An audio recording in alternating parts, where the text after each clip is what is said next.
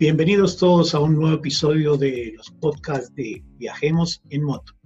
Soy Fernando Zorro y hoy nos vinimos hasta la ciudad de Talca, en Chile, donde nos encontramos Adrián Taruela, más conocido como el Vikingo. Nos compartirá su viaje por el sur del continente, iniciando en Buenos Aires. Hay que aclarar que él es argentino, vive en Chile. Por si algún día se anima usted hacer este recorrido. Así que acompáñenos. Bueno, muy buenas noches nuevamente y aquí tenemos a nuestro invitado del día de hoy. Él se llama Adrián Teruela, eh, es argentino, vive en la ciudad de Talca, como ya les habíamos contado, y eh, lo tenemos aquí para que nos encuentre ese primer viaje eh, que recuerda uno siempre, el primer viaje que hace uno y que realmente lo disfruta eh, al máximo. Bienvenido Adrián. Muchas gracias Fernando y bueno, es un, placer eh, que me hayas tomado en cuenta para estar en esta entrevista. hay muchas cosas de, un viaje, pero más que de, de, un viaje, es un viaje que nos marcó en algún momento de nuestras vidas. Eh, y sí, tengo, tengo ese viaje que uno le llaman el viaje de mi vida, bueno, ese sí lo tengo. Y para eso está eh, definitivamente Viajemos en Moto. Este espacio que creamos es para que contemos ese viaje, porque realmente es el viaje que les, le enseña a uno. Es el viaje que lo ayuda a motivarse más y a, a saberlo y aprender a hacerlo cómo es que se viaja, porque uno en un primer viaje comete muchos errores. ¿Cuáles fueron esos errores que cometió Adrián cuando arrancamos? Muchos, muchos errores, muchos errores. Eh, si querés, te cuento una, algo chico de cómo inicié mis, eh, mi vida en moto. Mi vida en moto empezó eh, cuando tenía 12 años y, empecé con un, ciclomotor, con un 50cc, eh, y ahí empezó mi, vida con las motos. Eh, la anécdota que se la sacaba al, vecino, al vecino y mi papá dijo, no se saque más, te voy a comprar una moto. Entonces ahí arrancó mi vida. Y siempre fueron viajes cortitos, eh, no mucho más, ya a los 18 años tenía una 250 y así empecé a escalar. Y yo dije, en algún momento, quiero hacerme un viaje largo, pero me quiero ir del país yo escuchaba motociclistas viejos que decían, eh, bueno, motociclistas, eh, viejos no existe la palabra, pero eh, con mucha experiencia. Dice, no, tenés que ir a, conocer tal cosa, tal cosa. Digo, claro, y me hablaban de 200, 300 kilómetros y para mí era, era una locura. Y se fue programando el viaje y, y nunca se salió, nunca se salió. Hasta que conocí unos tres personas que sigo en contacto con ellas, muy buenas personas, eh, y en el año 2006, pasaron muchos años de esa época, eh, yo tenía prácticamente 30 y 35 años por ahí, eh, y dijimos, vamos a hacernos el viaje, a ver, salgamos para una frontera donde tenemos tres países que salimos por misiones. Desde Argentina, desde Buenos Aires, salimos hacia el norte, hacia el noroeste, mejor dicho, y nos fuimos por la triple frontera, que, que de un lado está eh, Iguazú, del otro lado está Post de Iguazú. Entonces teníamos Argentina, arriba Brasil a la derecha y a la izquierda Paraguay. Entonces eh, agarramos nuestras motos, éramos cuatro, y salimos. Eh, viajaba un Vulcan 500, viajaba un Savage 650 y un Kawasaki Ultra Classic, los primeros 1400 que después se, se hicieron 1500. Y yo viajaba con mi famosa Intruder 1400 cardánica y nos fuimos. Equipamos la moto como si no hubiésemos ido para nuestras vidas para no volver, para no volver. claro, ahí empieza el error. Pero obviamente nosotros dijimos, todos eran viajes cortos, viajes, eh, sí, llevábamos un par de cosas, pero dijimos, no, nos vamos, pero lo mejor del viaje era, ¿cuándo volvemos? No sabemos. Ah, o sea, ¿A dónde salieron, salieron sin rumbo, o sea, o sea, más o menos tenían el rumbo, pero el tiempo no lo habían definido. Entonces salieron, vamos a, viajar. Exactamente. encima, eh, estos, el por qué. Nosotros trabajábamos juntos. Eh, yo me retiré hace tres años. Eh, yo estuve 28 años en el ejército argentino como militar. Así, con la experiencia y todo, bueno, era militar. Entonces, en esa época dijimos, bueno, ¿cómo conseguimos? Sacamos préstamos para poder viajar. Sacamos en dos o tres entidades cada uno. Entonces teníamos una buena cantidad de dinero. Primer error, viajamos con todo el dinero en efectivo encima. Primer error. Segundo error, cargamos las motos, pero parece, nos mudábamos, pero salimos lo bueno de todo que todo lo que fue Argentina, sin ningún tipo de problema, viajamos bien, eh, paramos un par de veces, pero hicimos el camino en dos días. Hasta desde Buenos Aires hasta Misiones hay 900 kilómetros, lo hicimos en dos días, bien. Digo, buen ritmo, muy cansados, pero bueno, pasamos la frontera sin ningún problema, entramos por Paraguay y empezamos a ver el famoso comercio que hay en Paraguay de electrónica y, era, era cosa que valía 100 dólares en cualquier lado, ahí conseguíamos por 10 dólares. Y empezamos, ah, no, yo me, digo, no, claro, y dijimos, no, no, no, no, no compremos nada, digo, porque tenemos, vámonos de viaje, vamos a conocer. No, vamos, bueno, me dice, quiero una cámara de fotos, digo, pero, ah, me dice, digo, tenés razón, ¿no? ¿nadie tiene cámara de fotos? No, pero ¿cómo puede ser que nos vamos de viaje y no tengo una cámara de fotos? Grave error, no llevamos una cámara de fotos, pero llevábamos olla, cacerola, sartenes, cualquier ropa, pero ropa, pero terrible. Bueno, pusimos un poquito de plata cada y compramos una cámara de fotos. Perfecto. Y era las primeras eh, cámaras semiprofesional digitales. Nos vendió la tarjeta de memoria, 64 GB, todo perfecto funcionaba todo. Bueno, nos fuimos, nos sacábamos fotos, nos sacamos fotos.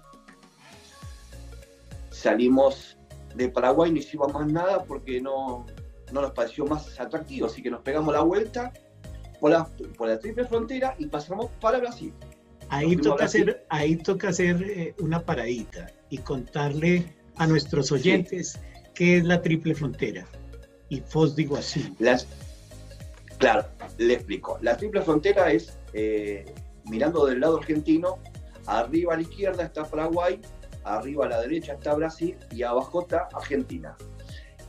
Del lado argentino, sobre la derecha, están las, famosas cataratas del Iguazú, una de las maravillas eh, que tiene Argentina. Eh, y ahí hay, es una triple frontera, pero donde cada país tiene su aduana, está todo muy están todos muy juntos. Creo que, que, vos estuviste por ahí. Sí, sí precisamente porque estuve ahí, es que te digo, entonces ahí es donde dice, ¿de qué lado se ve más bonito? ¿Del lado argentino o del lado brasileño? Las cataratas. Para mí del lado argentino. Para mí del argentino.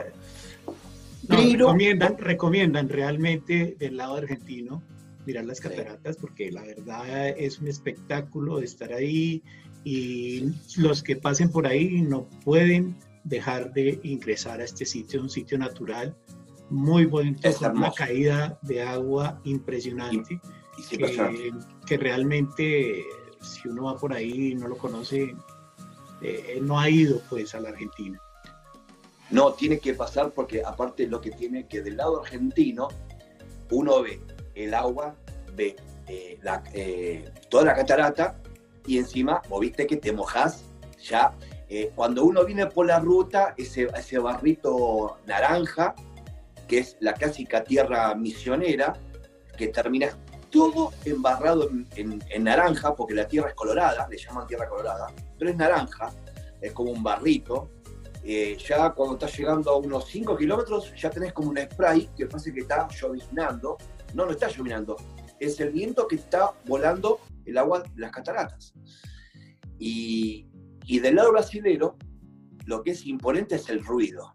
No sé si estuviste del lado brasileño. El ruido es imponente, es como que hace un eco.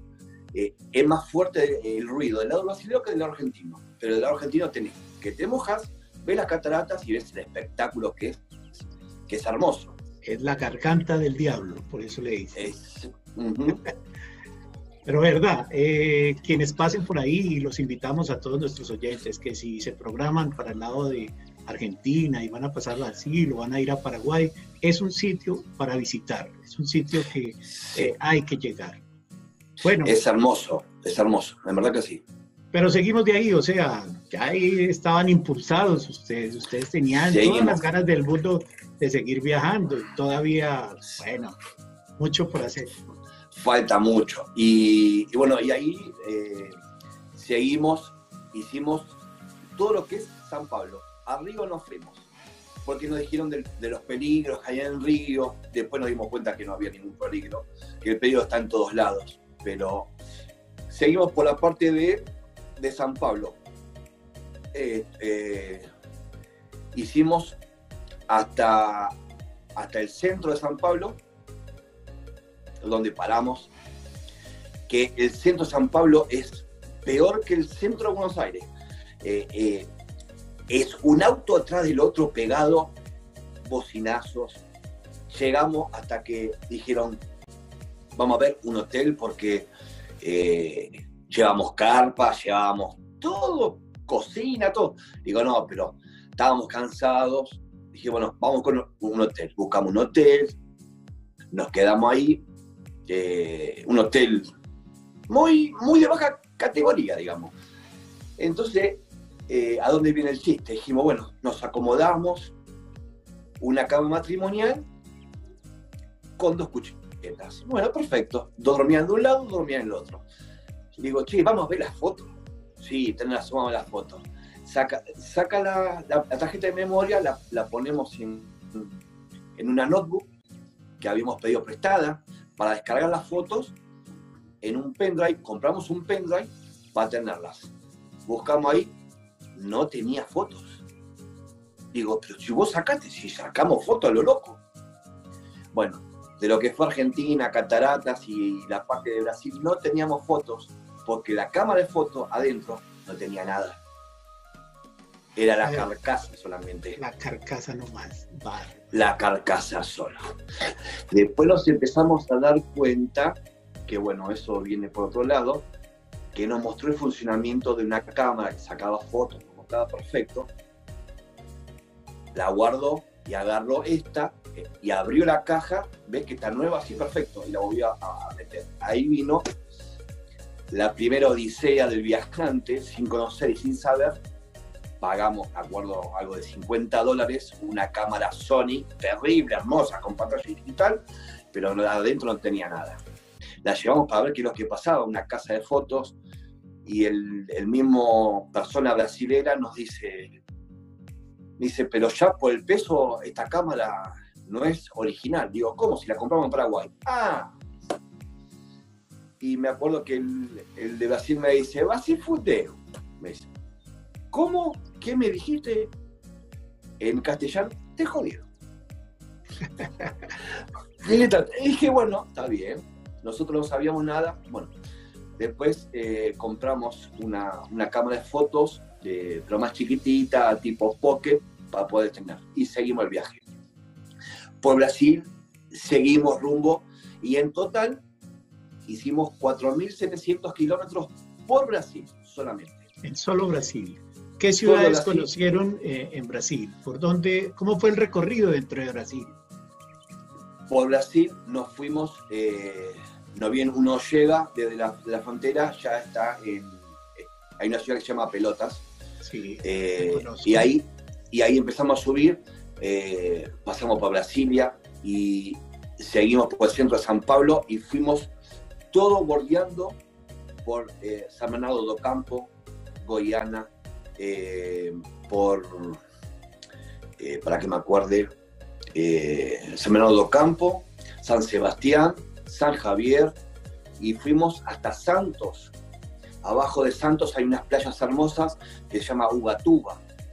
Ubatuba y una ciudad antes se llama Ubaracatatuba, que la particularidad que tiene que el mar, uno tiene medio metro de agua y camina 500 metros para dentro del mar y tiene medio metro de agua. No varía, no varía y el agua es celeste, como uno ve en las películas. Yo nunca más volví a ver un agua como la de, eh, como la de Brasil, nunca ni siquiera en Chile, que el agua es limpísima. Cuando uno recorre Brasil, eh, generalmente intenta irse por toda la playa, todo el borde de Brasil. Y la verdad, es lo mejor. encuentra unas playas preciosas como las que vamos a encontrar eh, en nuestro tercer campeonato continental de Lama. Eh, allá estamos preparando nosotros tremendo encuentro y que seguramente eh, lo vamos a disfrutar y va a disfrutar mucha gente de esto.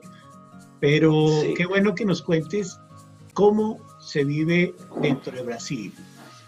¿Hablabas eh, portugués o no?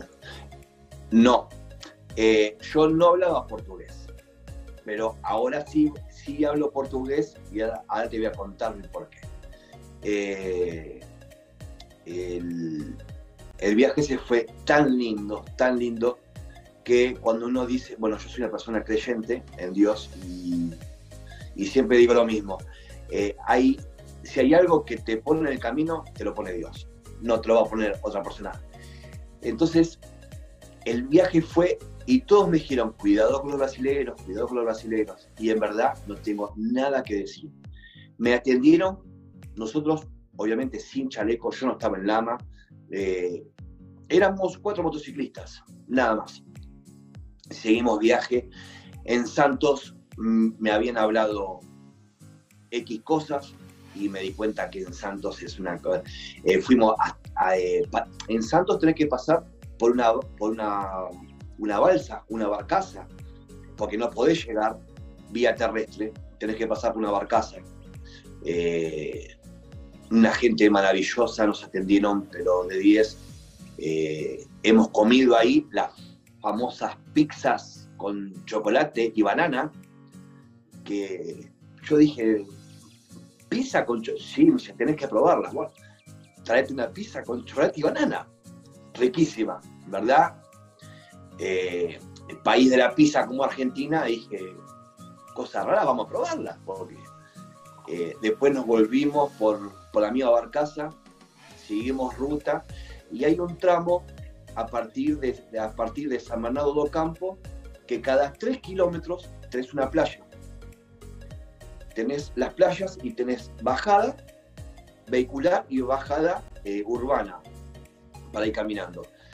Y ahí seguimos hasta Santos. Eh, en Santos, perdón, en Bahía llegamos hasta Bahía. En Bahía yo pienso que es, eh, es una ciudad aparte, lo que yo vi, una ciudad con las calles empedradas, eh, la arquitectura eh, muy colonial, muy de, la época de los 50, 60, las famosas bahianas bailando en la calle y los bahianos bailando en la calle, los clásicos negros o pretos, como le llaman los brasileños, los pretos flaco y alto, danzando o zambando, como dicen ellos, todo el día. No se cansan, no sé qué, toman, pero no se cansan. Juguito natural y siguen bailando. Eh, mucha caipiriña. Mucha caipiriña, sí, mucha. Eh, y nosotros llegamos ahí con las motos, ahí nos atendieron. Yo te digo la verdad que de los países que he conocido con Brasil me, me quedó una anécdota distinta porque no tuve problema y encima siendo argentino, nunca un problema, nunca una discusión, eh, nunca, nunca nada. En verdad, eh, una, una, gente, tú argentino, argentino, Y con cuidado, con miedo, sí, somos argentinos. ¡Uh, qué bueno! Que, y empezaban con el fútbol, el fútbol, y eh, Pelé, Maradona, Pelé, Maradona. Digo, no, yo de fútbol, sí me gusta, pero no, no era lo que yo iba, iba a vivir en ese viaje. Sí, realmente eh, pasar por Brasil es una gran experiencia. Yo duré más o menos un mes también por Brasil y nunca, nunca tuve un inconveniente con nada. Siempre la gente fue muy amable, nos atendieron espectacularmente. Entonces, todo esto ayuda a que no nos creemos mitos donde no los hay. Eh, muchas veces la gente aquí dice en Colombia, y fue un trabajo que se hizo aquí en Colombia, de decirle a la gente, rueden a Colombia, vengan y rueden en Colombia porque finalmente en Colombia hay mucho mito y ahora podemos pasar por todos lados. Lo mismo nos sucedió en Brasil, lo mismo que te pasó. Entonces nos, dije, nos dijo mucha gente, no pasen por allá, tengan cuidado con estos, cuidado los roban, cuidado le hacen esto y realmente nunca sucede eso. A eso no quiere decir que no tenga uno cuidado con las cosas. Hay que saber y, como tener el presentimiento de alguna cosa. Si siente algún presentimiento, pues no lo haga, simplemente. No pase. Exactamente. Pero rodar y compartir con la gente de Brasil es muy bello. ¿Para dónde seguimos? Sí, eh, eh, es, eh, es maravilloso. En Brasil, te digo la verdad que fue magnífico y, magnífico, magnífico. Y, los problemas que, se el viaje no fueron justamente en el, lugar menos indicado, que eso vamos a ir más adelante, pero en el lugar que menos indicado nosotros pensamos que íbamos a tener problemas, ahí lo estuvimos. Y en Brasil eh, fue todo divino, en verdad no nos, no nos queríamos venir, eh, fue un viaje excepcional, eh, conocimos dos o tres clubes de motos, un club de motos que he más sido en contacto con ellos, los Interceptor, eh, que todos tienen motos Interceptor. Es, una, es un modelo de Yamaha muy viejo, eh, seis cilindros, y por eso se llama así el club. Eh, pero hemos visto un montón de clubes, agrupaciones, y nosotros viajamos sin chaleco, porque no, nosotros no éramos de clubes, más yo no era de club, no, no me interesaban los clubes. Eh, porque no había ningún club, ninguna agrupación que me diera la satisfacción que yo quería tener en un, club de motos. Ni en un MC, ni en una agrupación, ni en una. en nada. Nada me lo daba. Hasta que, bueno, hasta que conocí la, la familia Lama y verdad que bueno. Esto lo dejamos para otra, otra entrevista es lo mejor que me pasó en mi vida. Eh, y bueno, y después, después de Brasil, seguimos, pero nos volvimos todos por ciudad. Y nos volvemos eh, porque el problema es que no sabíamos que para seguir para arriba, para el norte, teníamos que cruzar el Amazonas. Y el Amazonas, eh, cuando llegamos, directamente un, no, sé cómo lo llaman allá, un, campesino, un hombre de campo, eh, me dice, pero no van a poder pasar. ¿Por qué? No, con las motos no van a poder pasar, está la selva. Pero hay camino, sí hay camino. Ah, nosotros vamos igual, Pero a mí viene que no van a poder, pero va, vamos igual. Bueno, agarré y nos fuimos. Y seguimos. Pero llegamos casi 200 y pico kilómetros más o menos que, habíamos hecho y eh, y tenemos un carro de policía de la PM, no sé si los viste, los que están vestidos de gris. Sí. Los, los patrulleros blancos con la raya negra y roja, la policía militar de Brasil, y nos paran. Me dice, ¿dónde van? Para el norte, le vamos a ir. Me dice, no lo pueden pasar. Le digo, pero que no se puede. Me dice, no. Y parecía una película. Me dice, no, porque si siguen por acá van a tener peligros y nosotros no los vamos a rescatar. ¿Pero peligro de qué? Por los animales, porque tienen eh, serpiente, víbora, puma, que es, digo, me dice, es un peligro, no van a poder. Y ahí viniendo de un policía dijimos, bueno, tenían razón. Me dice, y aparte para seguir van a tener que pasar un río muy grande eh, y no se lo recomiendo. Así que ahí conocimos el Amazonas de, a 5 kilómetros, porque 5 minutos antes, eh, que se ve y los que se escucha. Ojalá que alguien pueda tener la, eh, la dicha de poder estar ahí hasta donde, hasta donde llegamos nosotros. Eh, el ruido a selva, no a bosque, a selva. Que yo nunca lo había escuchado, nunca lo he escuchado.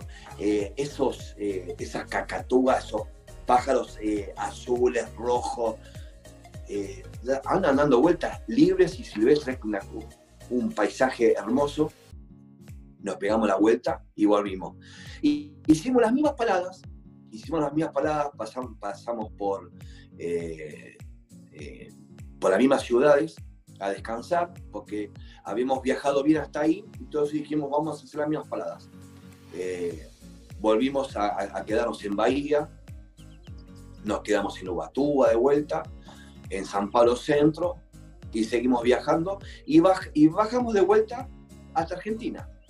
En Argentina nos hicimos todo el noroeste, todo el litoral, y bajamos todo por la famosa Ruta 40. Bajamos por la Ruta 40 hasta, hasta el sur de Argentina. Eh, y pasamos por, por el paso eh, internacional, no, el, por el paso que da a Chile en Chubut. Eh, es un paso que lo tengo anotado que es Humeles. Humeles. Ahí pasamos y subimos todos por la carretera, por la 5 de Chile. Ya pasamos por Chile. En Chile fue algo rápido y ágil. En la aduana eh, pensamos que íbamos a tener la terrible aduana, la terrible frontera como teníamos en Brasil, y nos encontramos que era, parecía una garita de peaje. Eh, eran tres, cuatro personas. Me dice, lo gracioso de ese pasaje que siempre lo acordamos, nos dicen, ¿dónde van? Le explico a la audiencia que estábamos en Argentina y queríamos pasar a Chile. No había otro lado. Dice, ¿a dónde van? Eh, digo, a Chile. Ah, bueno, no sé a dónde quiere que vayamos, pero bueno, esa fue la, eh, algo gracioso que nos pasó. Pasamos para Chile y, lo, que, lo que notamos que fue un cambio de temperatura. Desde Argentina a Chile hicimos 10 kilómetros y fue que nos morimos de frío. Pero nos moríamos de frío. Eh, dijimos, ¿pero por qué? Porque estaban empezando lo que es la cordillera. En la ruta 40 no agarra, no, se ve tanto la cordillera, está muy lejos, pero del lado chileno está pegada. ¿Hasta dónde lograron eh, llegar eh, eh, al sur? ¿Hasta qué ciudad al sur, Hasta Chubut. Hasta Chubut. Hasta Chubut. Ahí, ahí cruzamos. Ahí hicimos noche, porque hicimos noche viajando de, Buenos Aires. Volvimos, eh, hicimos noche en, eh, en Bariloche. Y en Bariloche, en Bariloche estuvimos en los, en los Siete Lagos. Eh, en el Nahuel Guapí. pero eso como ya lo conocíamos, nosotros queríamos ir a conocer lo que no conocíamos no, pero, hay que decirle, hay que contarle a la gente que es Bariloche.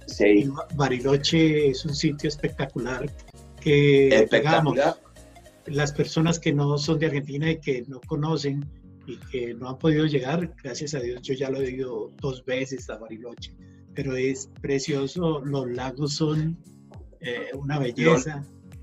Sí, los lagos tenés el, tenés el el Cerro Catedral, tenés el, en, el Nahuel Huapi. Eh, exactamente. Eh, me encantó. Me encantó Villa Traful también. Villa Traful es, hermoso, es hermoso. Eh, su, su, ambientación, justo también como estaba hablando del, tema de Brasil, su ambientación que quedó un poco en la historia, eh, pero una arquitectura, unas casas hermosas eh, y muy bien conservadas a través del, tiempo. Bariloche se la conoce como la, la ciudad del chocolate, la famosa el chocolate en rama. Eh, Hay que ir a visitar la chocolatera. Sí, sí, es hermoso, es, hermoso. ¿Cómo hacen el chocolate? ¿Qué tipo de chocolate hacen? Es un espectáculo. claro, el, si queréis lo cuento, lo que es el chocolate en rama, lo que es el chocolate en rama, fue, eh, no es por nada, pero fue un invento argentino. fue un invento argentino que salió de la nada porque eh, en, una de las confiterías eh, que hacían tortas, bombones, todo eso, en Bariloche, lo hacían arriba de unas latas, hacían la torta, todo lo que tenían que hacer, y le chorreaban el chocolate caliente y chorreaba. Y lo que sobraba quedaba tirado en la lata, una lata plana, plana. Entonces, cuando terminaron de hacer eso, hay una profesión que se llama el latero, es el que limpia las, latas. Y con una espátula la ponían así la, y le sacaban el chocolate para sacarlo más rápido y vio que al estar frío se hacía polvo, se rompía, pero al estar tibio se juntaba todo en la espátula y lo agarraba y decía, uy, parece una ramita de árbol. Y, y lo dejaba secar y lo empezó a comer. Dijo, pero eso tiene el mejor gusto y esto se tira. ¿Cómo se va a tirar? Entonces lo que hacía él, a escondidas, dice la leyenda, lo sacaba y hacía las ramitas de chocolate y se llevaba a, su hija a su casa y la chica llevaba al colegio chocolate en ramitas, así, y convidaba. Dijo, qué rico, qué rico. ¿Y quién lo hace? Mi papá. ¿Y mi papá quién es? ¿Y tu papá quién es? ¿Y cómo lo hacen? Y empezó la cadena y hasta que una persona fue y le dijo, ¿usted hace el famoso chocolate en rama? ¿Qué chocolate en rama? Este. Ah, sí. Entonces empezaron ay, ¿me puede hacer? Sí, yo le hago. Y se pensaron que la gente era, eh, no sé, ingeniera, eh, que hacía eh. No. Y eso salió porque el chocolate se tiraba y si la gente sabía que en esa época estaba comiendo lo que sobraba del chocolate, que los rejuntados de las latas, no lo iban a comer. Ahora, obviamente, después de muchos años, se hace el chocolate en rama, se hace a la vista. No sé si vos los viste, hay confiterías que tienen, tienen los vidrios para que la gente vea que no es chocolate eh, de segunda o es chocolate que se tira, no. Por el chocolate caliente lo dejan a semi enfriar, que queda medio templado, y ahí te lo hacen en el momento y te lo venden. En el momento.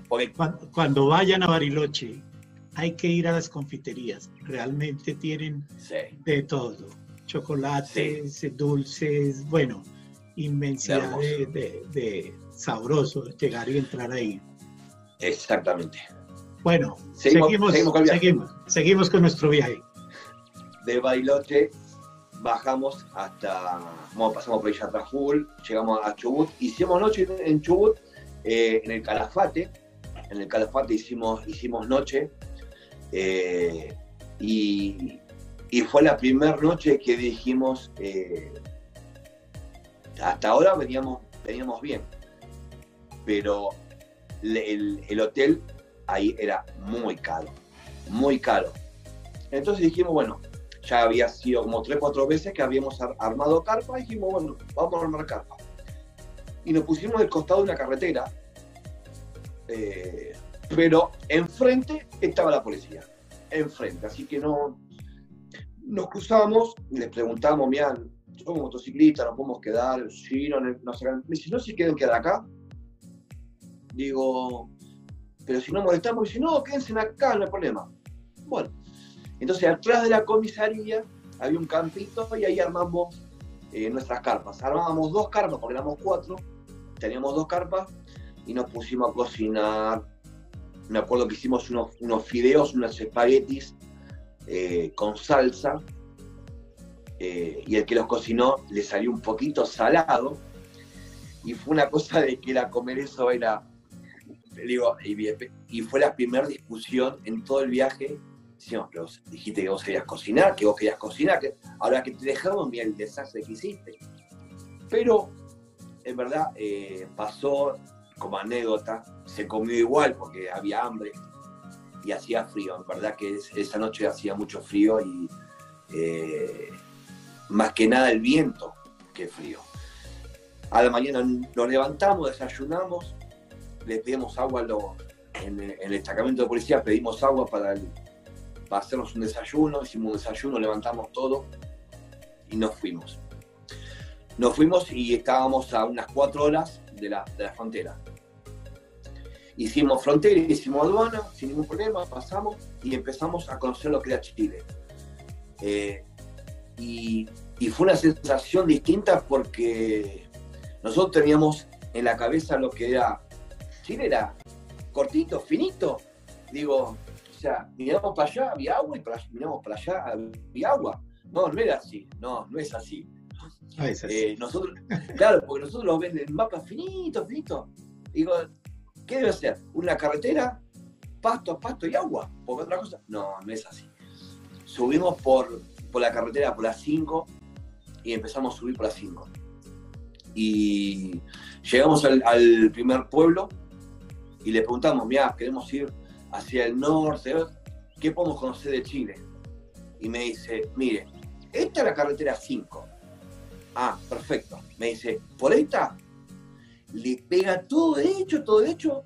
Sí. Y va a llegar a la, a la frontera. ¿A la frontera con qué? Con Perú. Con Perú. Digo, digo, ¿pero qué? ¿Con la 5? Usted péguele por la 5, no se me debía para ningún lado. Y dicho y hecho. Salimos de ahí eh, y hicimos eh, desierto Atacama. Bueno, pasamos por Santiago. Bueno, hay que, hay, que ir, hay que ir contándole a nuestros oyentes desde abajo qué ciudades encuentra uno, ¿no? Eh, las ciudades eh, del sur de Chile, mucho no me acuerdo, mucho no me acuerdo, pero... Eh, Digamos las más representativas que, que, llaman Osorno, la Tuvimos, tuvimos Osorno, eso es una ciudad chica, pero es, es, muy, es, muy linda también en el sentido de que es muy, es muy pueblo, lo que nos, dimos cuenta es que había muy pocos vehículos. Hay mucha gente, como les llaman en Chile, guasos o gauchos, que andan mucho a, caballo, a tracción a sangre. Eh, y, ahí no nos quedamos mucho porque hemos almorzado, ahí a unos pocos kilómetros almorzamos y seguimos, seguimos recorrido para arriba. Eh, y la primera parada que hicimos eh, fue fue Talca, donde mi ciudad actual hicimos la primera parada en Talca, que en ese momento, esa época, no ni, ni de saberlo que yo iba a terminar viviendo acá. No, desde ya. Y en Talca nos quedamos dos días, no conocimos mucho, la verdad es que no conocimos mucho, pero te puedo contar lo que hoy es Talca, hoy es Talca es una, es una ciudad, una ciudad muy autóctona, eh, le llama la ciudad del campo, porque hay mucho campo alrededor, pero mucha gente de, muchos principios, mucha educación, eh, eh, muy, la gente muy, muy educada con la autoridad, con, la policía, no ves altercados por la calle, que en otra época se veía mucho. y acá en Talca nos quedamos dos días, más o menos, seguimos viaje y la otra parada fue Santiago, obligada a conocer Santiago de Chile porque estábamos de Talca a Santiago, eran 300 kilómetros, estábamos obligados a conocer Santiago. Y dijeron, no, no vayas por Santiago, no bajes, no salgas de la carretera porque es un infierno de autos, de, eh, mucho tráfico. Bajamos, sí, era, era mucho tráfico, digo, pero porque vos no conocías Buenos Aires o porque vos no conoces el centro de San Pablo. Digo, mira, estuvimos hace 20 días, estuvimos en el centro, del centro de San Pablo. ¿Cómo? Digo, sí, bajamos por Brasil, por la frontera, hicimos toda Argentina y vinimos por acá. Eh, digo, no, el centro de San Pablo le gana a cualquier centro. Te puedo asegurar. Pero hay una cosa que sí, cualquiera. Me encantó a mí una ciudad eh, que se llama Temuco. Temuco, Temuco sí. es precioso, me encantó Temuco. Eh, Eso está en el sur de Chile. Sí, igual, la gente, y hay que resaltar aquí que la policía en Chile se respeta y es una policía muy amable, muy amable, pero cumpla las normas. Si no las cumple, también va a tener su, su reprimenda, su castigo. Entonces, si uno va cumpliendo con, las, eh, con la normatividad, seguramente va a encontrarse con gente muy amable, como en todas partes, y mucho motociclista también, ¿no? Sí, en, en, Temuco, como decir, que esa me la salté, hemos pasado por Temuco eh, y es una ciudad, eh, es una ciudad prácticamente de campo, donde, donde uno se cruza al carabinero, a la policía de Chile, se cruza comiendo, almorzando, lo que no puede hacer un carabinero de Santiago, por ejemplo. Eso no lo puede hacer. El carabinero conoce a todo el pueblo. El policía conoce a todo el pueblo. En Santiago no, obviamente no. Eh, y, lo que sí me di cuenta que la policía en Chile se respeta. Se respeta porque el carabinero es, es, muy, es muy respetado y es muy respetado hacia el que lo para pero más vale que cumplas con la ley porque eh, acá no hay, eh, mire, perdóneme, no lo hago más. No, no. Acá, acá se bajan las leyes, se baja una directiva y todo el mundo queda notificado. Acá todo el mundo queda notificado. Eh, o te enterás, o te enterás, o te notifican. Es, es, así de simple. acá, no, acá no hay vuelta atrás la policía y, la PDI, que es la Policía de Investigaciones, eh, es muy, muy así, muy cortante. No le interesa que vos seas eh, hijo de, este, sobrino del otro, eh, porque yo no, mi papá trabaja, no me interesa nada. Acá no les interesa. acá han parado hijos de alcalde, han parado sobrinos de intendentes, y han ido a prisión por, eh, por pasar un semáforo en rojo o por manejar un estado de ebriedad. Eh, y, yo creo que yo creo que una de las normas del motociclista es cumpla las normas del país donde vaya y no va a tener ningún problema. No, Entonces, si le dice que tiene que andar a 100, pues anda a 100, 80, 80, que respete que hay un padre, que todo esto. Esto es eh, educación vial. Y creo que tenemos que ser promotores de, de la educación vial, nosotros los motociclistas, para en un futuro eh, vernos o que queremos que nos vean como las personas que somos, gente buena, gente amable, eh, respetuosa. Eh, sí. Y sabemos que hay muchas personas que no nos ven igual por muchas razones, ¿no? Por las series de películas o estas cosas que, que, pasan y muestran por televisión y realmente nosotros los motociclistas no somos así. bueno, exactamente. sigamos, sigamos nuestro viaje. Vamos a Santiago. Sigamos nuestro viaje. Eh, seguimos por Santiago y Santiago eh, nos desviamos eh, y estuvimos en, en, una, en una ciudad que es, que es muy linda, muy transitada, tanto de autos como de gente, el comercio en la calle es eh, cotidiano, es urbano, el comercio es, eh, era bastante en el 2006, lo que es ahora se, quintuplicó por lo menos. Eh, Chile tiene una, masiva entrada de personas haitianas, pero ya es, es como una invasión de, haitianos, es terrible por todos lados.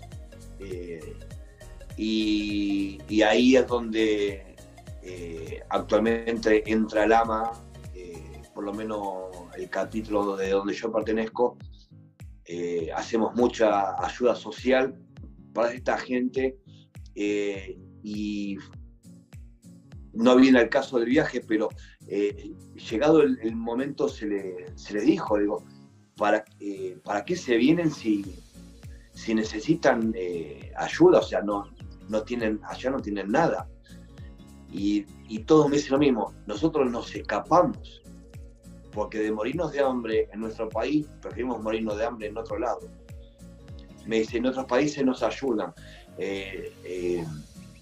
y acá por lo menos el, capítulo mío hace mucha ayuda social en ese sentido porque es, es el trabajo es diario, no es un trabajo de fin de semana donde uno se puede, uno, uno se puede tomar un respiro. Eh, hemos eh, llegado a un punto donde por lo menos la matalca se tiene que mover todos los días porque le podemos decir, bueno, hoy no vamos, vamos mañana. Pero si nos vamos hoy, esa gente hoy de la noche no cena, no come y hay chicos. Y ahí, ahí está el problema nuestro, de la, de ayuda social, que todos los días tenemos que estar ahí. Qué bueno. Pero bueno, seguimos con el viaje y salimos de Santiago, que nos quedamos unos tres días, cuatro días, nos quedamos más o menos, y seguimos para Santiago eh, y nos fuimos para el norte. La primera parada obligada desde el norte fue Atacama. La, famosa mano de Atacama, había que parar, sacarse fotos. Eh, eh, no era porque nada, o sea, hay, hay, dos partes del viaje eh, que dijimos, tenemos que parar porque, a ver, todo el mundo para, vamos para nosotros también, porque nos sacamos fotos, y todo el mundo se saca fotos, vamos a sacarnos fotos también. La primera parada obligada fue la mano del desierto de Atacama. Y siempre vamos a sacar fotos, una mano así gigante, le digo, a ver si nos muerde. digo, no, ¿qué te va a morder? Que tranquilo, que está, está dura no sé cuántos miles de años. Eh, y empezamos a reírnos. Le dice, pero vamos a sacar fotos con la mano. Digo, todo el mundo saca fotos con la mano, vamos a sacar fotos todos, nosotros también. Bueno, lo pusimos todo ahí, sacamos fotos. Eh, muchísimo calor. El, el, el, frío que tuvimos en el sur, que fue muchísimo. Lo sacaron ahí en el desierto. Ya el calor en el desierto era terrible, pero eh, muy lindo, verdad, eh, muy lindo eh, paisaje, suelo firme, que se puede andar en moto sin ningún problema, andábamos todos con, motos, con las motos custom, dijimos desierto, dijimos arena, médano, no, no, no, no, e, eso está en las películas, que bueno, en Egipto que vos, que vos conocés, Ahí sí, pero acá no, acá es todo plano. Y, no, y quienes, hemos tenido, quienes hemos tenido la oportunidad de, bajar tanto por el desierto de Atacama, por el desierto de Perú, eh, siempre siente uno la diferencia. El desierto de Perú es eh, un poquito más arenoso, muy solo arena, una arena amarilla. Amarilla, sí, que parece oro. Sí, y en cambio en Atacama, Atacama es, una, es más volcánico, porque encuentra uno eh, mucha piedra sobre ese desierto. Eh, claro. No sé si vos, eh, a ver, nos vamos a detener ahí, una, una, parte muy importante, en el de Atacama, que hay mucha gente que, es, que obviamente en el desierto hay, aparte de la arena, hay piedras, cascotes, piedritas, y hay piedritas muy chiquititas, muy chiquititas, eh, que muchos dicen, mira esta piedra, que, es media rara. Y esa piedra, esa piedra media rara cuenta la historia que son huesitos humanos. Son, buenos, son huesos humanos esos que había eh, después de la dictadura de Chile, que no vamos a entrar en detalles, pero eh, todavía quedan partículas y pedacitos de huesos eh, humanos ahí en el desierto de Atacama. Bueno, ese sí no lo había escuchado, pero bueno, es, ahí está otra historia más para que nuestros oyentes de Viajemos en Moto eh, la tengan en cuenta para cuando bajen por ahí.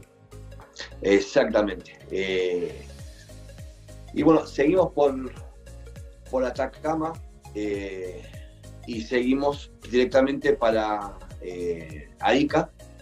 Hicimos base en Arica zona franca de Chile, lo más al norte que es, eh, hicimos zona ahí, ahí hemos comprado un par de cosas y... ¿Y, cómo, iba la maleta ya? ¿Iba muy cargada, más cargada de lo que... Nada, porque no, no compramos nada. A todo esto no hemos comprado nada y nos, eh, nos hemos, eh, todo el viaje fue mudarse de ropa, mudarse de ropa y lavar en, lavaderos, en, eh, lo que es Buenos Aires, existen los lavaderos de ropa, donde uno en, dos horas tiene ropa lavada. Entonces, había días que nosotros seguíamos usando ropa sucia, porque no encontrábamos dónde lavarla. Lo bueno es que eh, no hemos llevado mucha ropa.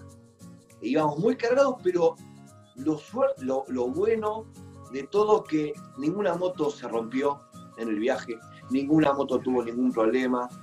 Eh, en, Chile, ah, ahora tengo razón, en Santiago fue la primera vez que hicimos eh, mantención a todas las motos, hicimos cambio de aceite, hicimos cambio eh, una, la, la, Vulcan 500 se hizo cambio de transmisión completa, eh, se cambiaron neumáticos a dos motos, se hizo la primera mantención, que ya habíamos hecho más de eh, 20.000 kilómetros, por lo menos, 25.000 kilómetros habíamos hecho. Por lo menos. Por lo menos, 25.000 kilómetros, sí. Eh, porque ya tenemos 4 y 4 de Brasil son 8, eh, más 13.000, 14.000. Sí, estamos, eh, estamos, rondando casi los 30.000 kilómetros, entre 27 y 28.000 kilómetros. Eh, y en Santiago hicimos mantención a todas las motos. Eso me lo, me lo, estaba perdiendo de, contar. En, es más, lo hicimos en, en, en, una calle que se llama Lira. La calle Lira es una calle que tiene eh, toda repuestos de un lado y del otro son como 10, 10 cuadros más o menos que tienen eh, repuestos de moto y accesorios de todo. Y en el medio de los, eh, de los casas de accesorios hay algún que otro taller mecánico y hay eh, representantes oficiales de distintas marcas que tienen taller mecánico adentro donde se mantención y todo eso. Eso es bueno que lo sepan los oyentes para que cuando pasen por Santiago, pues si tienen una necesidad, listo. Pero vamos en Arica. Sí. Ya estamos en prácticamente a Perú. Exacto. Y el, el viaje se iba para Perú. Eh, porque uno, uno de los, de los que hicimos el viaje, no era yo, quería conocer las famosas ruinas de Machu Picchu. Digo, bueno, vamos a las ruinas de Machu Picchu. Pensando, digo, Perú acá nomás, 100, 200 kilómetros, llegamos a las ruinas. ¿Lo que quieres ver? Quiero ver las ruinas, pues bueno, vamos a ver. Cuando eh, al otro día levantamos carpa, habíamos desayunado, cenamos a la noche, estaba todo perfecto, armamos de vuelta todas las motos. Nosotros hacíamos, hacíamos escala a la noche, tratamos de estar en hotel, ¿para qué? Para no desarmar las motos, porque venían bárbaros, venían bien, no se aflojaba nada, entonces dijimos, cuando, cuando sea necesario armamos carpa, si no, eh, vamos a un hotel. Eh, una pensión, una habitación, lo que fuese. Porque uno dice, eh, sí, soy motociclista, sí, soy motociclista, pero no tonto. A ver, tengo que hacer 700, 800 kilómetros por día, no, no voy a dormir mal, con frío o con calor, o dormir mal o no bañarme.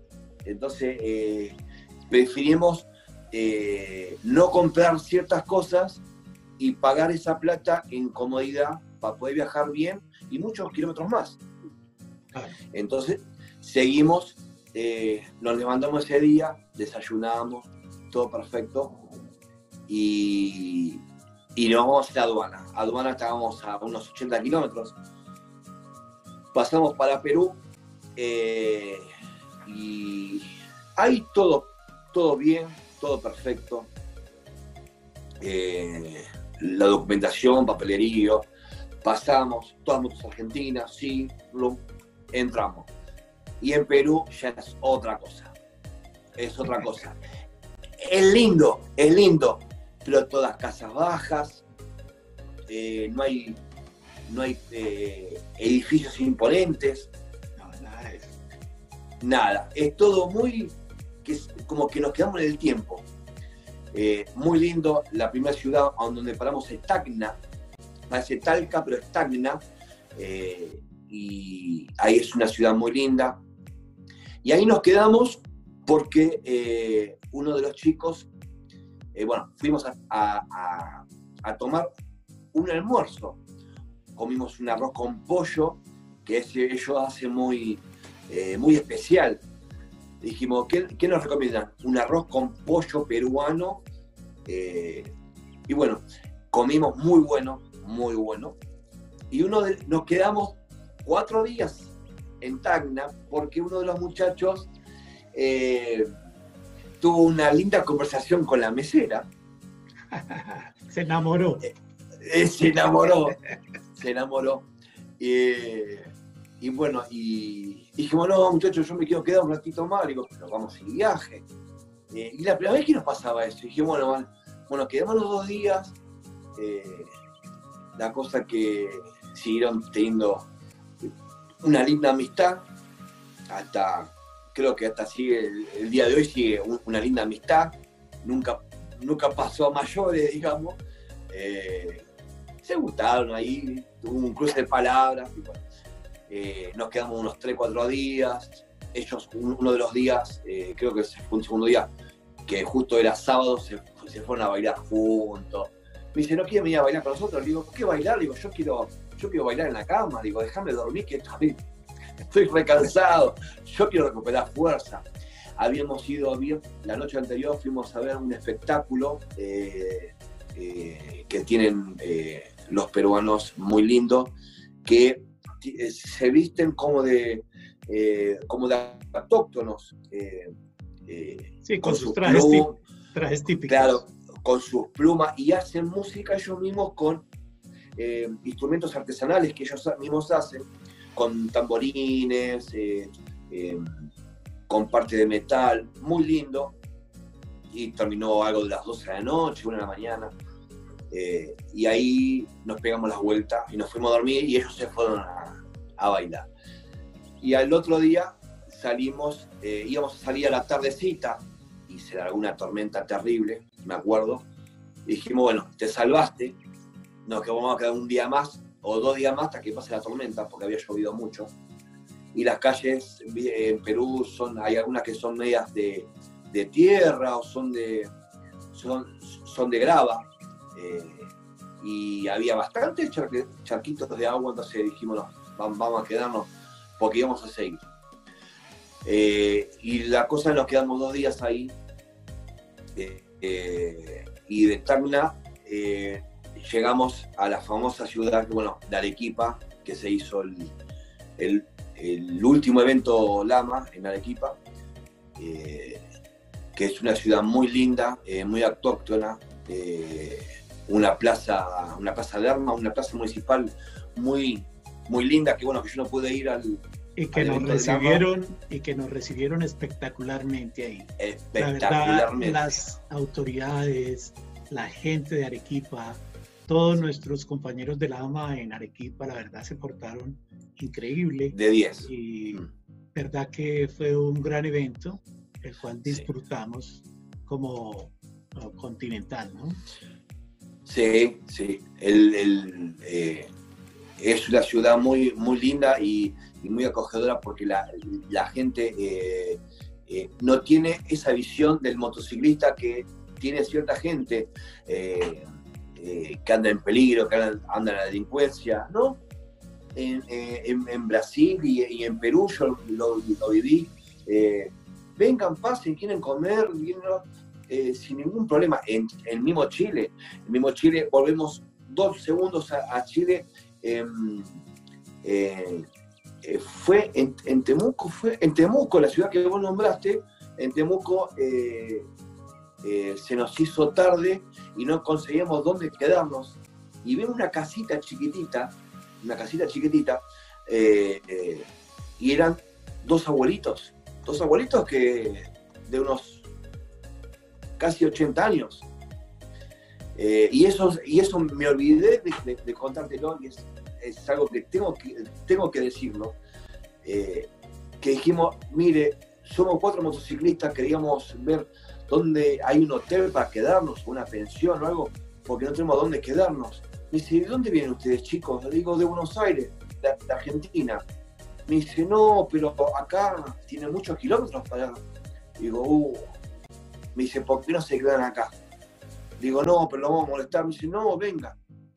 Y nos hizo pasar y tenían dos habitaciones, una de ellos y una que no se ocupaba. Y nos dijeron, quédense ahí. Me dice, ¿por qué no se pegan un bañito? Digo, no, no queremos molestar. No, no, péguense un baño. La señora y el señor no nos conocían. Tenían fácil unos 80 años los dos. Nos duchamos, nos cambiamos todo. Dice, quédense ahí en, la pieza, acomódense, no hay ningún problema. Y en, había pasado 40 minutos, una hora. Ya nos habíamos bañado los cuatro y nos golpea la puerta y me dice, chicos, permiso, sí señora, ¿necesita algo? Me dice, no, vengan a cenar. ¿Cómo a cenar?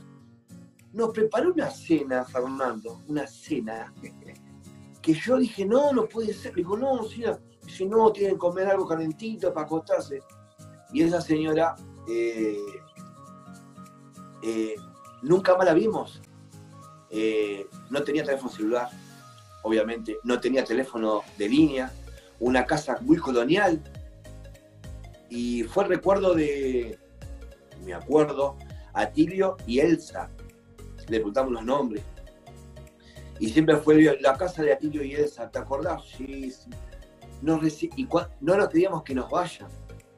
Digo, no, no se vayan, no se vayan, quédense. Digo, no, señora, lo tenemos que seguir pero cuando quieran vengan, o ustedes acá van a tener una calama calentita y una comida calentita cuando quieran, bueno, muchas gracias. Y nos despedimos y nunca más lo vimos. Nunca más supimos que, eran, que fue de ellos. Siempre, siempre encuentra uno personas así y le abren las puertas a uno, a los motociclistas. Sin saber.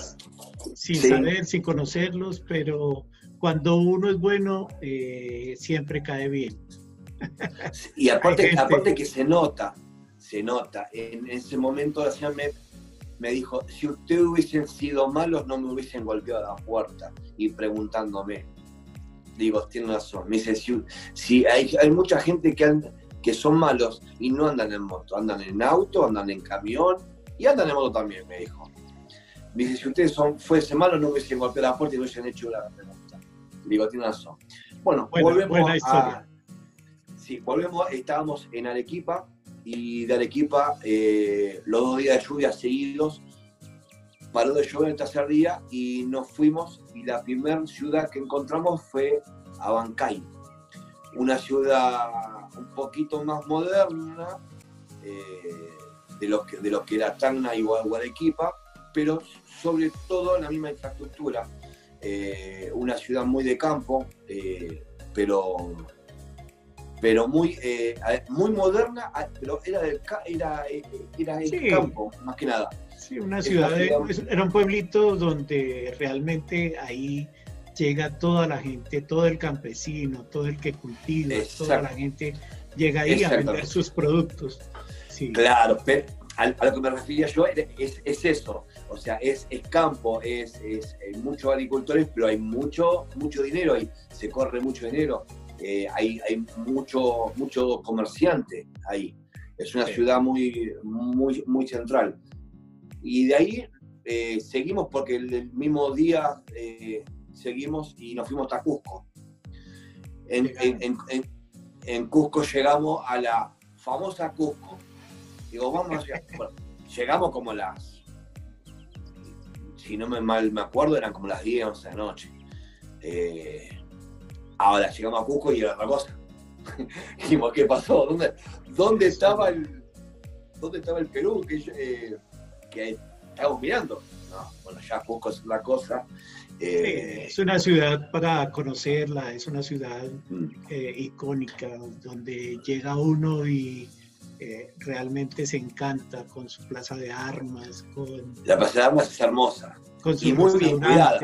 Sí, muy bien cuidada aparte, al, todo alrededor de la plaza de armas, no sé si sigue estando igual, eh, todos los restaurantes eh, que de, noche cortan las calles para que la gente pueda caminar por ahí.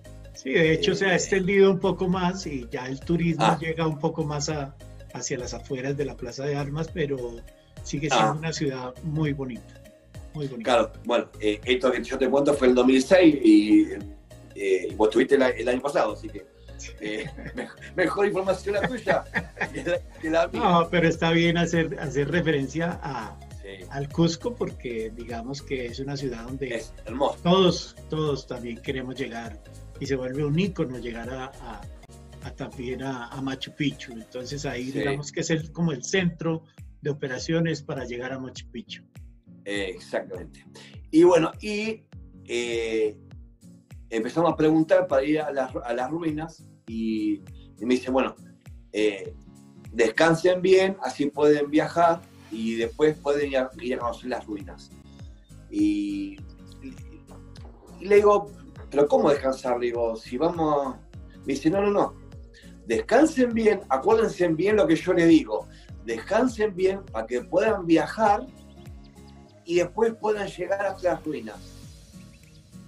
Digo, ah, bueno, está bien. Digo, sí, sí, pero igual vamos en moto. Me dice, acordate lo que yo te digo descansen bien, me lo vuelvo a repetir, para que puedan viajar y después puedan llegar hasta las ruinas. Ah, bueno, perfecto, listo.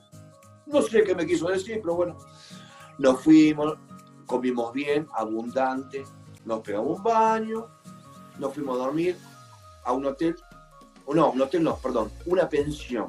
Una pensión que tenía como unas 20 habitaciones, baño, la camita y un televisor, lo único que tenía. Perfecto, nos empezamos la noche ahí, eh, sin ningún problema. Nos levantamos la mañana. No teníamos ni para comer nada, así que nos, íbamos a ir para, la plaza de armas eh, a desayunar, a tomar algo. Cuando vamos a ir, primer problema de todo el viaje, un neumático pinchado. Lo único que nos pasó. Bueno, digo, espera que yo tengo tarugos. ¿Dónde los tenía? Ahí viene el, y empezamos la Argentina. La moto. Lo tenía bajo de todo, porque dije, no va a pasar. Si uno lo guarda bien, no pasa nunca. No pasó. Entonces tenía los tarugos abajo de todo un bolso donde tenía dos, tres cosas en asiento trasero agarrados por unas gringas. Desarmamos todo, le, pasamos los tarugos, tenía una garrafita, me acuerdo, de óxido nitroso, enchufamos, inflamos, perfecto. A todo esto fueron una hora, una hora y media antes de volver a armar todo y rachar el neumático. Seguimos viaje. Dijimos, bueno, vamos por las ruinas de Machu Picchu, la famosa. Bueno, seguimos los carteles. Vos viste que están los carteles y que siguen, siguen para otro lado. Seguimos. Siguieron la ruta del Inca. Exactamente, la famosa ruta del Inca. Buenísimo, seguimos, seguimos. Viajamos, viajamos, todo perfecto. Nos, nos veníamos hablando en la moto. Llegamos hasta las ruinas de Machu Picchu. Dijimos las ruinas de Machu Picchu, ah, qué bueno, llegamos. Viste que vienen los guías.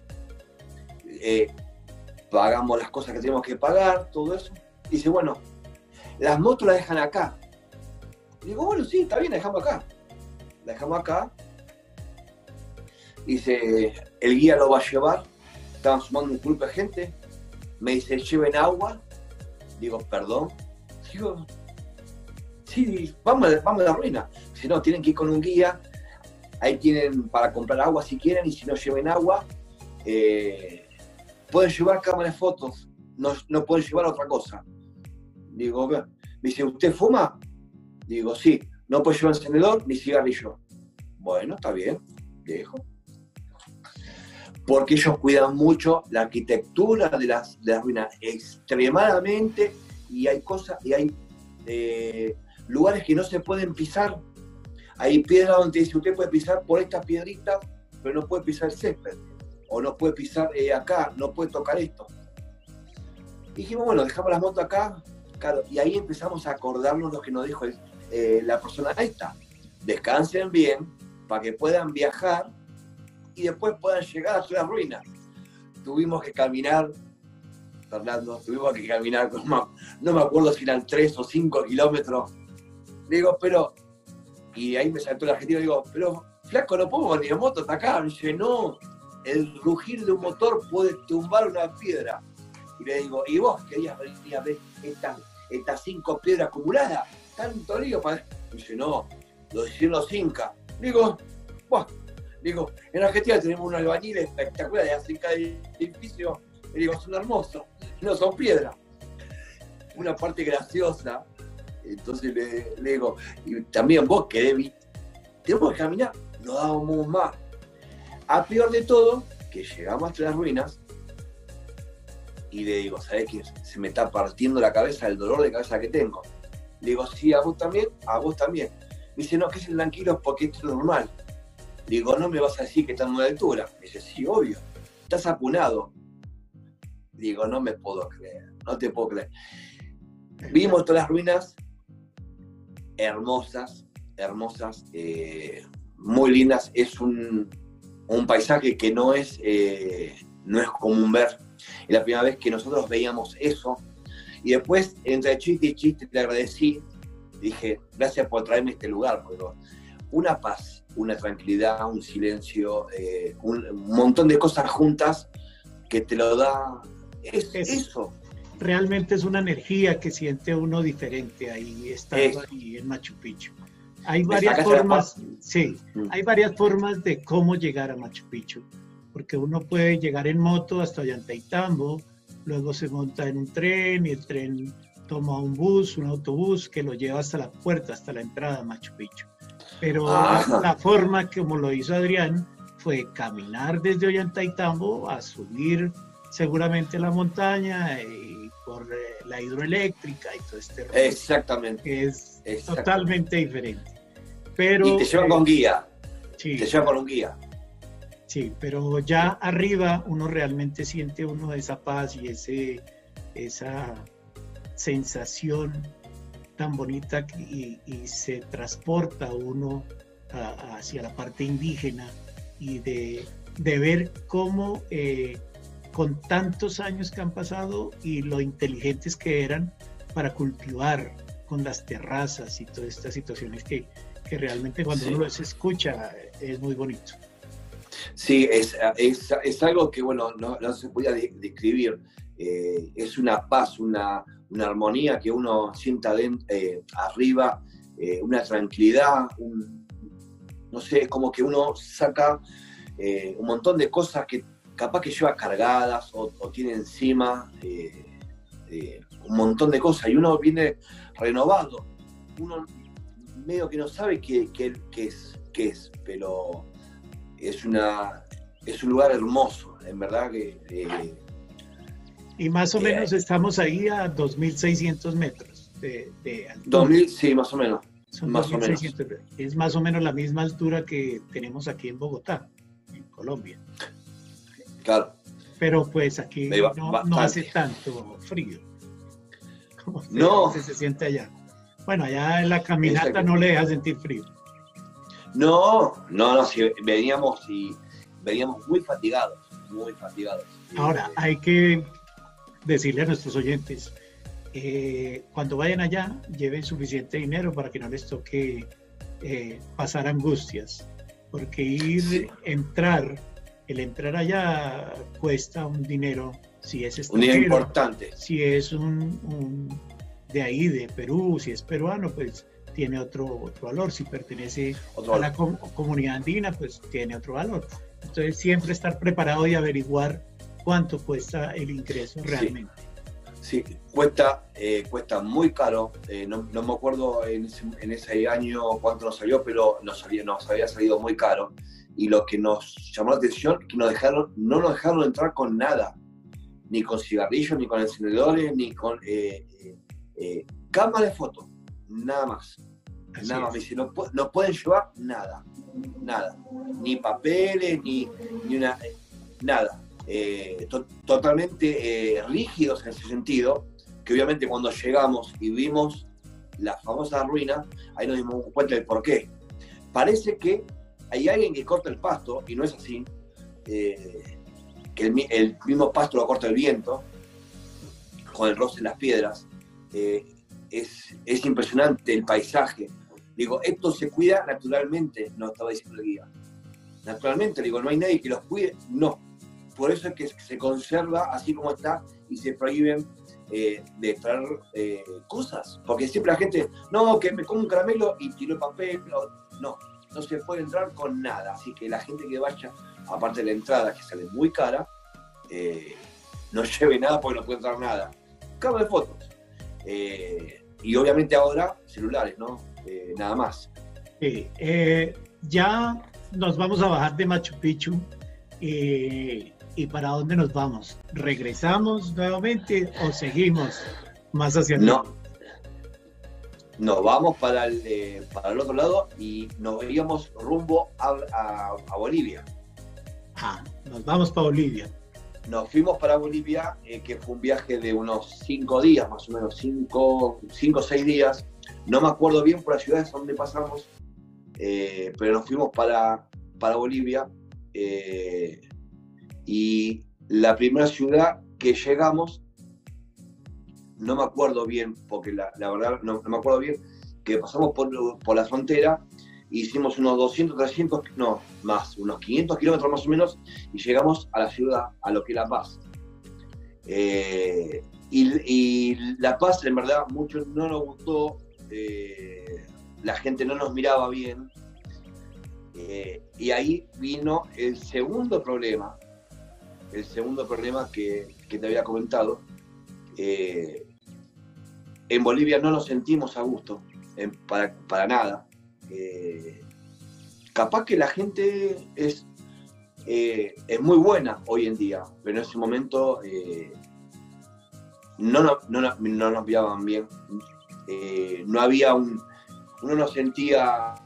Nosotros veníamos de las ruinas descargaditos, bien, contentos, seguimos en ruta, paramos dos o tres veces, fueron cinco, días de, ruta, pero ya en Bolivia, ya, en la aduana ya no nos trataban bien. Que dice, pero ¿a qué vienen? Digo, turismo. Eh, ah, son argentinos. ¿Pero para qué vienen? Para hacer turismo, o sea, queremos conocer Bolivia. ¿Y cuántos días se van a quedar? ¿Y a dónde se van a quedar? Y un montón de preguntas de que no nos gustó el tema dijimos, eh, ¿sabes qué? Vamos a cruzar, vamos a, vamos a conocer un poco, como para decir, estuvimos en Bolivia y, ya está. Bueno, vamos. Seguimos, nos quedamos un día en, La Paz, no pudimos dormir eh, porque abajo del, del hotel donde nos quedamos, un hotel no, era una pensión, eh, había una gomería donde arreglan los, los neumáticos de los autos y los camiones, y toda la noche a los martillazos, arreglando, y motor de compresión, y, y, camiones que pasaban, no pudimos dormir nada. Que la pasamos muy feo, nos levantamos, te digo, a las 6 de la mañana, nos fuimos a ayudar y dijimos, vámonos. Seguimos viaje y nos fuimos para el lado de, Cochabamba. En Cochabamba eh, fue un viaje cortito, ¿sí? Porque fue muy cortito. Habremos hecho un par de cientos de kilómetros, unos 200, 300 kilómetros, y nos para una policía boliviana eh, de la ruta, una patrulla de caminos, se le puede decir. Tenían un destacamento muy chiquitito, nos paran, me dice documentos, sí, documentos, perfecto. Y me dice, ¿y a dónde van? Le digo, vamos de este viaje de, turismo. ¿Y hacia dónde vamos? ¿Verdad? No sabemos. Seguimos nosotros, hicimos viajes para el norte y vemos para dónde vamos. Bueno, eh, me dice, ¿y qué traen? Digo, ropa y cosas de cocina y la carpa, saco de dormir y nada más. No compramos nada en el viaje, porque el viaje no compramos nada. Porque eh, en un momento dijimos, no vamos a comprar nada porque las cosas que compremos se pueden llegar a romper o vamos a gastar plata en cosas de que lo emocionante del viaje es lo que queda en la, en, la cabeza, en las retinas y en la cámara de foto. Llevemos eso. Bueno, dice, bueno, pero bájense de la moto y me sacan todo el equipaje. Digo, pero no llevo nada. Claro, nosotros, ignorantes en el tema, me dice, no, os sacan todo. Bueno, sacamos todo y sacamos todos los bolsos, los cuatro, y es una ruta eh, que no sé si la conoces, que es de, de dos manos, una mano va, una mano viene, nada más, es muy fina y es como un tubo, esa ruta, no sé si es esa la que vos conocés, es como un tubo, y nos paró ahí. Y dice, bueno, saquen todo, y parecía la famosa requisa de la cárcel o la requisa del ejército. Toda ropa apilada así, los bolsos para acá, eh, las zapatillas acá. Nos revisaron, Fernando, todo. Ropa por ropa, la agarraban, la sacaban de un lado, la sacaban del otro, nos revisaron toda, remera por remera, polera por polera, media por media. La zapatilla le sacaban la plantilla y la miraban y la daban vuelta así a ver qué tenía. Nos revisaron a nosotros. Hasta llegó un punto que dice, vamos a ver las motos. Empezaron a sacar las cachas de costado. Le digo, pero ¿para qué estás desarmando la moto? Me dice, no. ¿Dónde, dónde la tienen? ¿Qué cosa? Le digo, ¿dónde la tiene? Me dice, ¿tengo, ¿tengo que encontrar algo? No sé qué estás buscando. Yo en ese momento no caía. Digo, ¿qué estás buscando? Me dice, ¿dónde está? ¿Qué cosa? Le digo. Los documentos ya te los di. Me dice, no, no, no te hagas el tonto, me dice conmigo. No sé. Llegó un punto que para hacerla cuento corto, como dicen acá, nos sacaron el combustible de los tanques de benzina, nos sacaron el combustible, nos sacaron los tanques y los dieron vuelta. Eh, nos, hicieron sacar los neumáticos de las motos y desmontar el neumático de la llanta para revisar adentro. Le metían eh, los palos de escoba adentro de los genios de escape a ver si había algo. Obviamente estaban buscando lo que todo el mundo se piensa cuando estaban buscando eso y después, después el único que más o menos sabía un poco de mecánica era yo, y tuve que armar, o sea, tuve que desarmar todas las motos y volver a armar todas las motos ahí.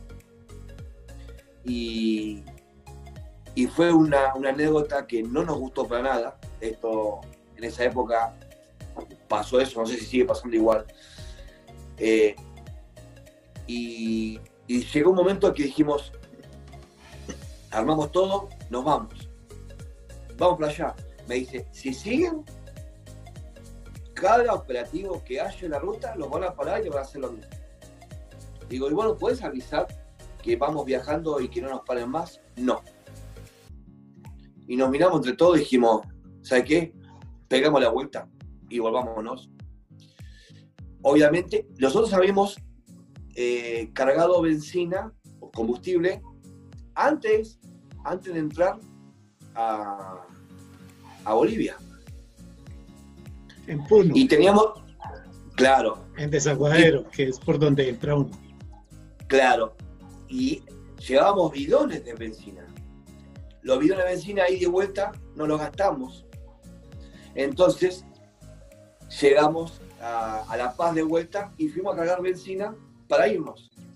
No nos querían vender. Digo, ¿cómo? Me dice, no. Ustedes son argentinos, no le vendemos benzina. Digo, pero necesitamos combustible, ¿cómo no lo vamos? Me dice, eh, agarra la motito así, la motito me dice. Digo, ¿a dónde viste la motito Dice, esa motito la agarra así y se va caminando hasta la frontera. Digo, vos me estás cargando, es un chiste. No te estoy diciendo en serio, benzina no hay. ¿Y cómo? Y que no, y no nos querían vender benzina hasta que vino un, caballero con una moto. Me dice, ¿qué pasa, muchacho? Che, che, me dice, y nos dimos vuelta, me dice, ¿son argentinos? Sí. Me dice, yo soy argentino, vivo acá en Bolivia. Ah, le digo, ¿qué pasa? Me dice, no te van a vender combustible, porque no quieren el turismo. Digo, ¿cómo no quieren el turismo? Me dice, no, váyanse, hagan una o dos cuadras y dejen las motos allá, yo ahora les llevo combustible. Y vino él con su moto, con los bidones, cargó y nos llevó el combustible a nosotros, porque no nos iba a vender. Y ahí dije, nunca más piso Bolivia. Entre la requisa nos hicieron con la moto, la policía no nos vendía. Y la aduana que nos preguntaron de todo, cargamos y fue una anécdota. Sí, realmente es una anécdota, porque para quienes eh, hemos estado en, en estos últimos años, y de hecho nada que ver. nuestro nuestro primer campeonato suramericano precisamente fue el reto que se nos puso por parte del Comité Internacional hacerlo en Santa Cruz de la Sierra, en Bolivia. Y realmente, y realmente nosotros fuimos 30 y algo de motos que salimos de Colombia y entramos a Bolivia, claro. Eh, pasamos algunas situaciones, pues no tan trágicas, pero, pero por ejemplo las vías están perfectas, ahora rueda uno espectacularmente. Mm. Ya el problema del combustible, ya entendimos cómo es el tema del combustible. El combustible sí se lo venden, pero al precio internacional. Lo que pasa es que el boliviano tiene su beneficio y su subsidio y por eso es. Claro. No es que realmente no le vendan a uno. Sí le venden, pero al precio internacional y bueno, uno lo compra al precio internacional, pero sigue. Eh, la ciudad en Cochabamba y todas las ciudades ahí hacia allá hasta llegar a Santa Cruz. Fue fabuloso y Santa Cruz es la ciudad diferente a, todo Bolivia, ¿no? Digamos, es mm. como la ciudad de mostrar en Bolivia. Eh, es una ciudad muy bonita. Y bueno, eh, como en todos los países, se encuentran unas situaciones. Ahora, la gran, la gran ventaja es que ahora tenemos a Lama ahí dentro de Bolivia. Y tenemos en eh, Cochabamba. claro, al hermano Ronald Ruiz. Estamos en Cochabamba, estamos en Santa Cruz, tenemos muchos amigos en La Paz, sabemos que La Paz es una ciudad digamos que tiene su, historia y tiene su forma de cómo la ve uno, pero tiene, por ejemplo, un transporte espectacular, que es el transporte de los telesféricos, y tienen rutas eh, en los telesféricos, y es fabuloso cómo se mueven, porque logramos hacer ese recorrido en los telesféricos y, y de la mano de muchos motociclistas de ahí en Bolivia. Entonces, eh, todas estas historias realmente son las que eh, las vive uno y hay que pasar y, hay, y por eso tenemos que ser más hermanos y más unidos para, para no pasar esas penurias que pasó Adrián por ese lado. Sí, en verdad que... Y, se devolvieron, se devolvieron. Nos devolvimos, nos devolvimos y hicimos el, el mismo camino, eh, pero mucho más corto, Bolivia, Perú y Chile, donde en Chile nos quedamos casi, casi un mes en Santiago. En, Santiago porque no, nos gustó, nos, eh, nos sentimos más, más cómodos. Eh, y después de ese lapsos, eh, es como que ya dijimos, bueno, ya el viaje ya está, porque ya bajamos y no... ¿Dónde vamos a ir? Nos vamos a pegar toda una vuelta terrible. Y bueno, nos pegamos la vuelta desde Santiago, pasamos por el curso de los Libertadores hacia Mendoza, eh, que pasó, Mendoza es una ciudad hermosa y San Rafael es más linda todavía. Eh, y ya nos fuimos para Buenos Aires. Fue un viaje de unos cuatro meses. Tocó los cuatro meses. Claro, fueron tres meses y monedita, pero tocando los cuatro meses. Eh, fue un viaje hermoso, conocimos un, montón de cosas, eh, en todo el recorrido hacemos un pantallazo rápido. Eh, desde Buenos Aires conocimos el chocolate de Bariloche, conocimos el hielo de Chubut, el frío intenso de la Ruta 5 en, Temuco, conocimos las playas, un calor infernal, 40, 42 grados de sensación térmica en las playas de Brasil, de Ubatuba, eh, eh, las famosas bahianas, eh, el frío extremo de Chile, la cordillera, Perú, la caminata a la ruina de Machu Picchu, el deleite de Bolivia, que bueno. bueno, la verdad. La verdad, eh, ese fue el viaje de Adrián. Cuatro meses, después de cuatro meses eh, de estar recorriendo toda la parte sur de Sudamérica y la verdad, cada viaje de estos nos enseña muchas más cosas. Y nos muchas cosas. Nos ayuda a entender un poquito eh, cómo es viajar en moto. eh, y cómo es disfrutar realmente con todas las anécdotas que, que tuvo Adrián y sus compañeros de viaje, pues realmente eso es lo que le queremos llevar a ustedes, nuestros amigos y nuestros compañeros de Viajemos en Moto. Exactamente. Adrián, muchas gracias. Mm. La verdad fue un gusto tenerlo. Y no, es usted. ¿Qué les deja o cuál es el mensaje que les da a todas estas personas que nos escuchan eh, y que quieren un día hacer un viaje? Bueno, eh, antes que nada, bueno, agradecerte obviamente infinitamente la posibilidad de poder estar acá, de tu invitación y eh, para que todos los oyentes puedan escuchar estas anécdotas. lo principalmente es el cuidarse, el protegerse, el, el por no ser un el, motociclista de Hollywood eh, no existe. Yo publiqué en mi Facebook eh, hace un par de meses, el, 14 de abril, yo cumplí 31 años arriba de la moto. 31 años. Eh, creo que algo he aprendido. Fíjense que en todo, el relato del viaje este, en un momento dije la palabra lluvia. ¿Por qué?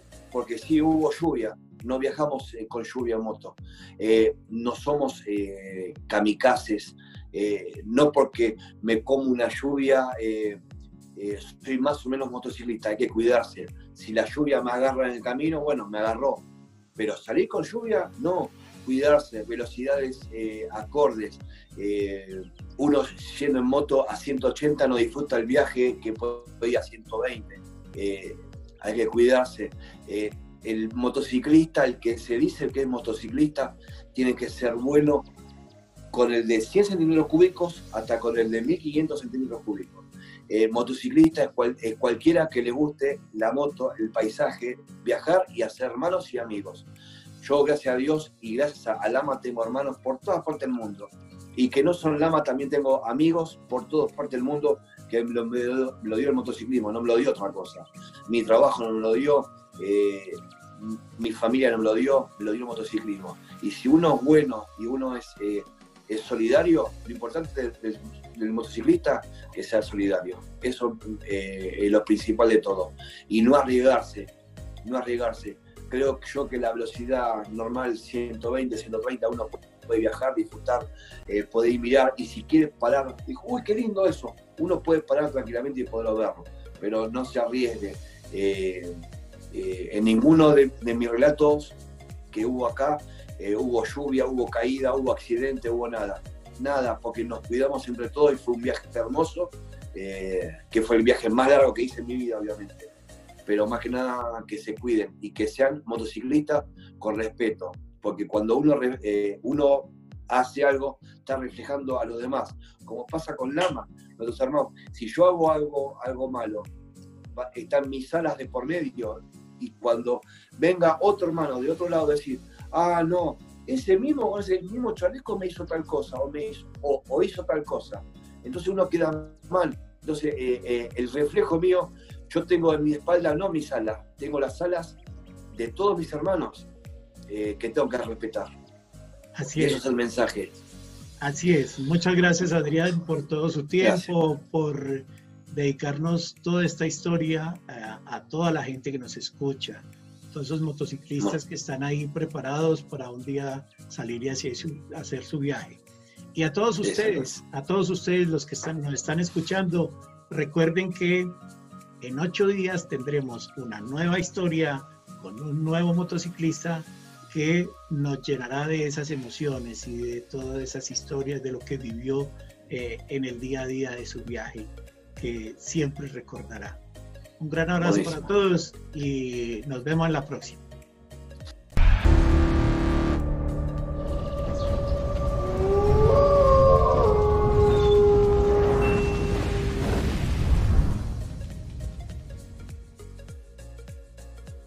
No olviden escucharnos en Anchor, Spotify, Google Podcast, Apple Podcast, seguirnos y suscribirse en nuestras redes sociales, YouTube y Facebook como Viajemos en Moto y en Instagram como Viajemos Moto. Hasta la próxima.